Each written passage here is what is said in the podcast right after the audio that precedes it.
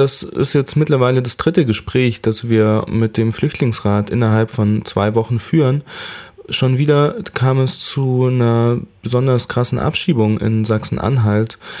Bevor ich mit dir über diesen konkreten Fall oder eigentlich mehrere konkrete Fälle sprechen möchte, nochmal ein Blick auf das große Ganze. Mehrere Abschiebungen, bei denen die Betroffenen zum Teil ziemlich üble Sachen erlebt haben, die noch andauern und Abschiebungen von Menschen, die schon ziemlich lange hier leben teilweise.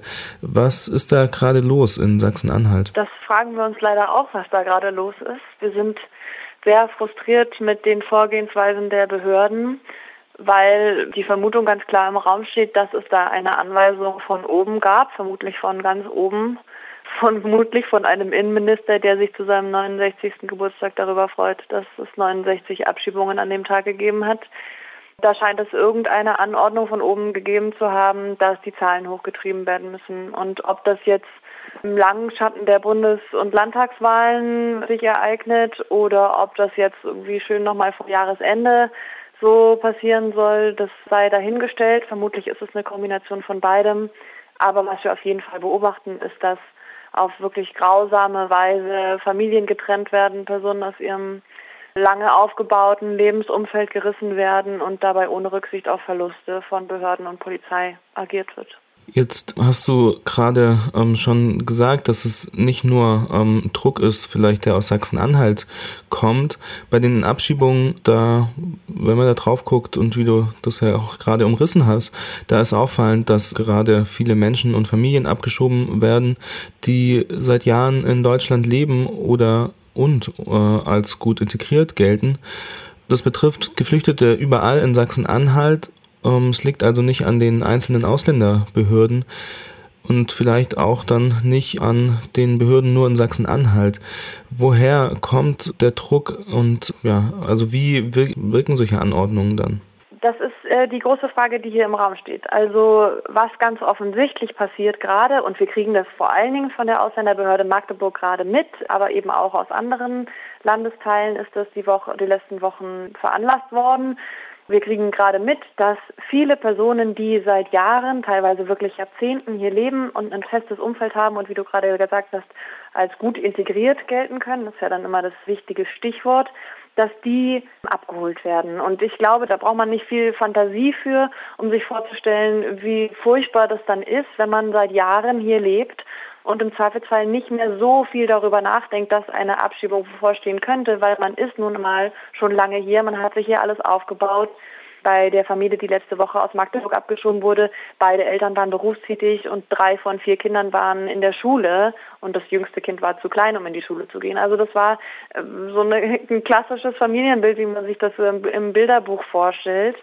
Und wenn man dann irgendwie schon seit über 20 Jahren so über dieser Familie hier lebt, verschwendet man wahrscheinlich nicht jeden Tag den Gedanken daran, dass die Abschiebung drohen könnte. Und das ist aber genau das, was gerade passiert. Es werden Leute, die ewig schon hier leben, abgeholt. Komplett aus dem Nichts wird nachts an der Tür geklopft und die Leute werden aus dem Schlaf gerissen und in Länder abgeschoben, in denen sie seit Ewigkeiten nicht mehr waren, deren Sprache sie teilweise gar nicht mehr sprechen oder noch nie gelernt haben, weil sie noch nie dort gelebt haben wie die Kinder. Das ist wirklich, also meines Erachtens nach ein besonders brutales Vorgehen, was da sich gerade vollzieht. Die Vorgänge, die du jetzt beschrieben hast, klingen sehr inhuman. Die Ausländerbehörden, die sind gebunden an Bundesrecht und auch abhängig von Entscheidungen des BAMFs, also des Bundesamts für Migration. Sie sind aber auch kommunale Behörden und haben da so ein gewissen ähm, eigenen Entscheidungsspielraum. Welche Möglichkeiten haben Städte, um ihre Migrationspolitik wenigstens in Ansätzen human zu gestalten?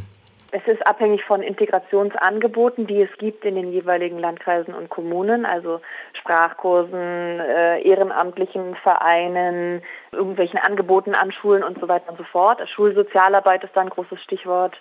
Also einfach Möglichkeiten, die den Leuten geboten werden, die sich entschieden haben, nach Deutschland zu kommen und hier ihr Glück zu versuchen, teilweise ja wirklich unter furchtbarsten Umständen ihre, ihre Heimatländer verlassen haben, denen hier Angebote zu schaffen, die sie tatsächlich auch wahrnehmen können, weil wenn es kein Angebot gibt, dann ist die Hürde, sich einzuleben, Kontakte zu knüpfen, Arbeit zu finden und so weiter, einfach wahnsinnig hoch gesetzt. Das ist, glaube ich, leicht nachvollziehbar.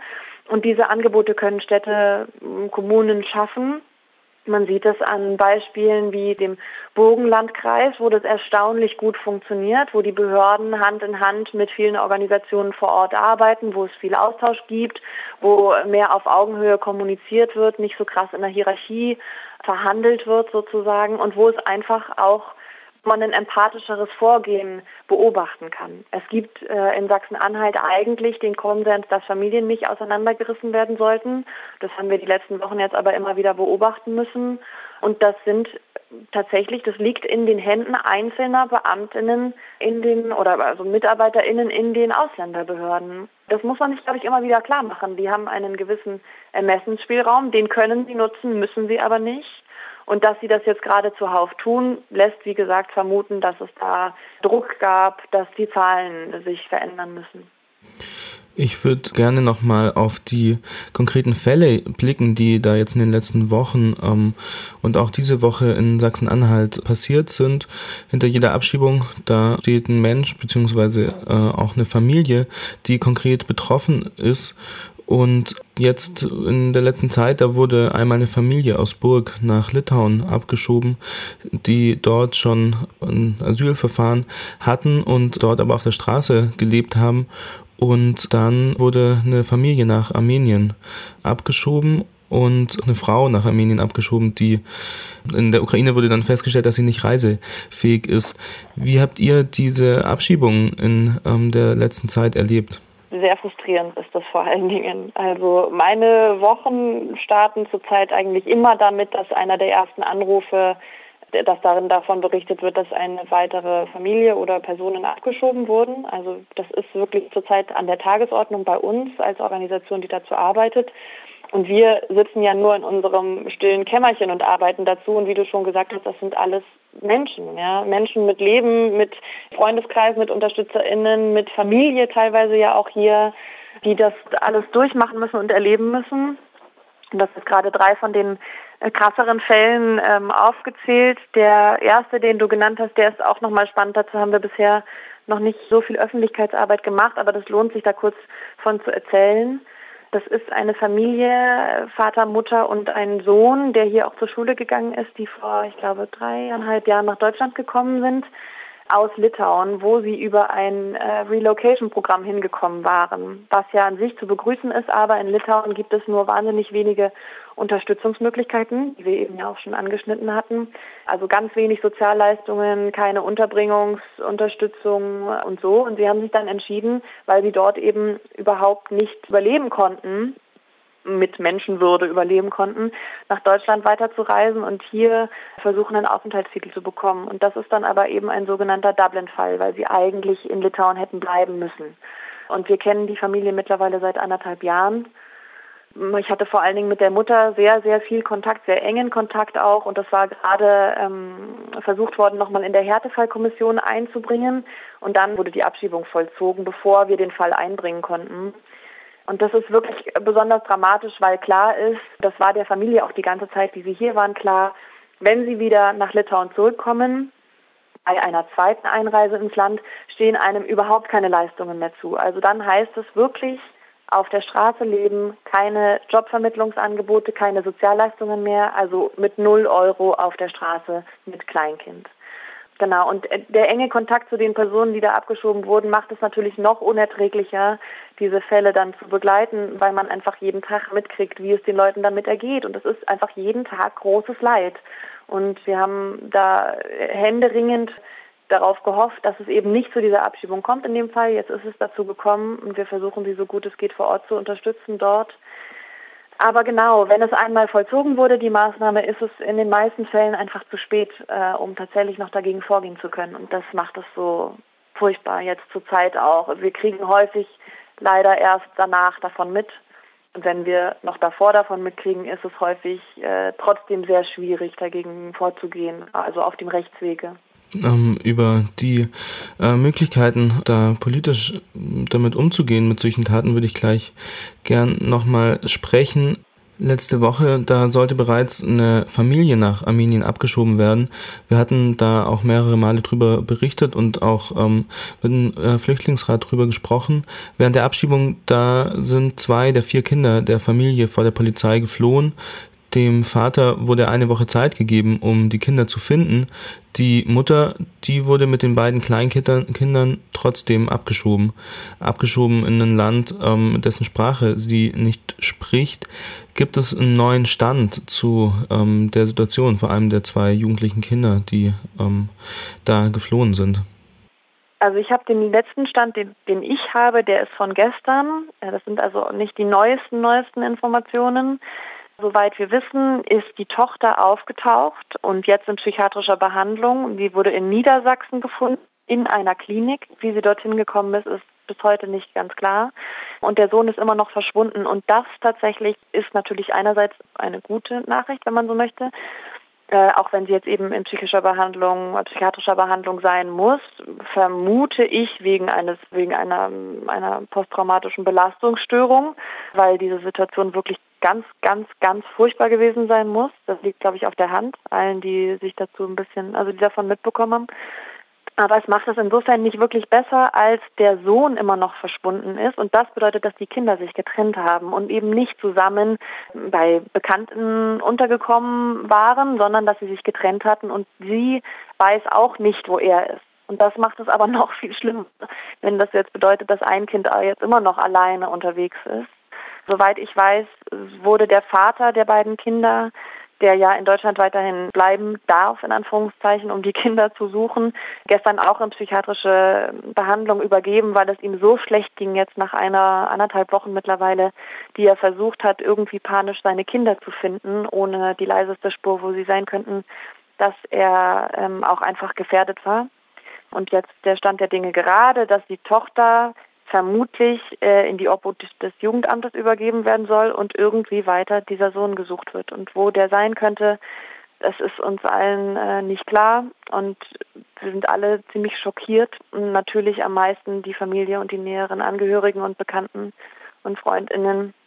Da gibt es auch gerade große Solidaritätsaktionen in den Schulen und eben morgen eine Kundgebung um 13 Uhr auf dem Domplatz in Magdeburg, um Solidarität zu bekunden mit der Familie und vor allen Dingen eben dem Vater, der jetzt gerade noch hier wartet darauf, dass sein Sohn auftaucht. Das ist ein erschütternder Bericht über so eine sehr ähm, brutal durchgeführte Abschiebung. Jetzt haben wir darüber gesprochen, dass es da einen Druck gibt auf die Behörden, vermutlich aus den Ministerien, und dass in den letzten Wochen verschiedene Abschiebungen durchgeführt wurden, die, ähm, wenn man sich die Fälle anguckt, sehr problematisch sind und wo auch wenig Rücksicht genommen wurde auf die ähm, körperliche und psychische Unversehrtheit der äh, Betroffenen. Da stellt sich für mich die Frage, wie damit ähm, politisch umgegangen werden kann. Um welche Möglichkeiten siehst du, diese Abschiebungen in irgendeiner Weise politisch aufzuarbeiten? Also ich glaube, wir glauben, dass eine der konkretesten Möglichkeiten, die wir als Zivilgesellschaft haben, die Wahlen sind, natürlich. Es gibt Parteien, die sich gegen Abschiebungen stark machen und genauso wie wir auch erklären, dass sie das weder gutheißen noch so durchführen möchten während andere Parteien, die ich jetzt sicherlich nicht namentlich nennen muss, das befürworten und alles ganz großartig finden, was da passiert und sich eben nicht bewusst machen, dass hinter jeder dieser Geschichten eben Personen stecken mit einem Schicksal und einer Zukunft und einer Perspektive, die ihnen entrissen wurde. Ganz konkret natürlich auch Unterstützungsangebote an die Hinterbliebenen leisten. Das kann man über uns tun oder auch über andere Organisationen, die in Kontakt stehen mit den, ich sage jetzt Hinterbliebenen, auch wenn die Formulierung vielleicht ein bisschen makaber ist ähm, Mitglied im Flüchtlingsrat werden. Ist natürlich eine Möglichkeit. Ähm, aber also auch tatsächlich einfach der öffentliche Druck. Also wenn man sich unser Twitter anguckt, die letzten Tage, ist es leider eine sehr traurige Veranstaltung, weil es eine, ne, sich eine Abschiebungsgeschichte nach der nächsten darin wiederfindet. Aber wir sind der festen Überzeugung, dass diese Geschichten nach außen getragen werden müssen. Die müssen gehört werden, die Betroffenen müssen gehört werden. Es muss klar gemacht werden, dass es überall die ganze Zeit passiert und davon Hunderttausende von Menschen in Deutschland betroffen sind, potenziell. Und dass da einfach eine große Gefahr droht und die Leute davon krass in Mitleidenschaft gezogen werden. Und wir, ich glaube, es ist an uns allen, da Solidarität zu bekunden, äh, auf die Straße zu gehen, sich dagegen lautstark einzusetzen und klarzumachen, dass wir diese, diese Verfahrensweisen nicht gutheißen und erst recht nicht auf die Art und Weise, wie sie zurzeit passieren.